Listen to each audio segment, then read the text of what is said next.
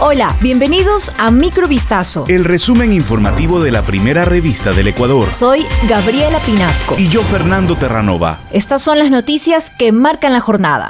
Pelé, considerado por muchos el mejor futbolista de todos los tiempos, murió este jueves a los 82 años debido a las complicaciones del cáncer que padecía. Pelé falleció rodeado por varios de sus hijos y nietos que pasaron con él la Navidad en el hospital de Sao Paulo donde estaba ingresado desde el pasado 29 de noviembre. Todo lo que somos es gracias a ti. Te amamos infinitamente. Descansa en paz, afirmó su hija Kelly Nacimiento en Instagram, acompañando una fotografía con las manos entrelazadas de los hijos del rey del fútbol, que este jueves cumplió un mes hospitalizado. El exfutbolista fue operado de un cáncer de colon en septiembre del 2021 que le fue diagnosticado en esa época y que le causó metástasis.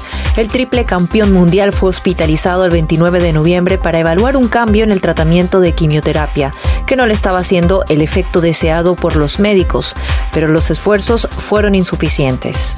La empresa pública Petroecuador informó que este miércoles 28 de diciembre la producción del campo Sacha, ubicado en la provincia de Orellana, superó los 72 mil barriles de petróleo. El campo Sacha o bloque 60 cuenta con 280 pozos de extracción activos, algunos de los cuales fueron sometidos a trabajos de reacondicionamiento en pozos cerrados y de bajo potencial. Se optimizó el tiempo de completación de pozos nuevos y se aplicaron tecnologías innovadoras en perforación, completación, reacondicionamiento de pozos y la masificación de la recuperación secundaria. Este bloque petrolero tiene más de 50 años en producción y cuenta con reservas estimadas en 374 millones de barriles de petróleo y 96 millones de pies cúbicos de gas.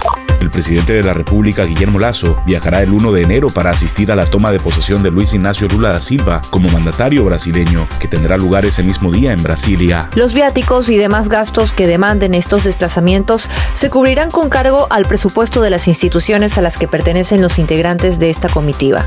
No obstante, en el caso de la primera dama de la Nación, no recibirá viáticos de ninguna clase de conformidad con el decreto ejecutivo número 4. Para la toma de posesión de Lula, son esperados al menos 17 jefes de Estado y de Gobierno, entre los que figuran el rey Felipe VI de España y los líderes de Bolivia, Colombia, Chile, Argentina, Paraguay, Uruguay y los presidentes de Alemania y Portugal. Asimismo, se espera que unas 300.000 personas asistan a la fiesta que prepara el equipo de Lula, que incluirá un concierto en el que se presentarán decenas de artistas populares.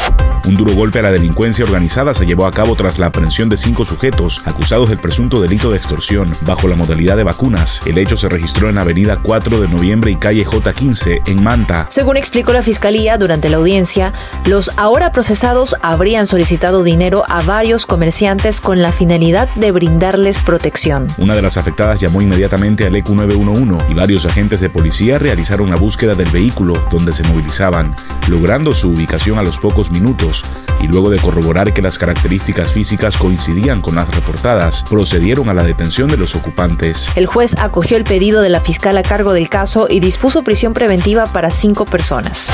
Maribel Villacrés, de 30 años, migró de manera irregular junto a sus tres hijos menores de edad, atravesando la peligrosa ruta del tapón del Darién, que une a Colombia y Panamá. Querían lograr el sueño americano, pero en el camino, una de las menores desapareció. El pasado 29 de noviembre, la madre decidió partir de Ecuador por la falta de empleo. Vendió todo lo que tenía y salió de su casa en el sector de Guamaní, en el sur de Quito, con sus pequeños de 10, 8 y 4 años. La desgracia ocurrió cuando la madre pretendía cruzar un río en Darién. Su hija de 8 años cayó a las aguas turbias. Maribel intentó salvarla, pero no lo logró. Ahora no se sabe nada de su paradero. La familia pide a la Cancillería que ayuden a localizar a la niña y que Maribel y sus dos hijos puedan regresar.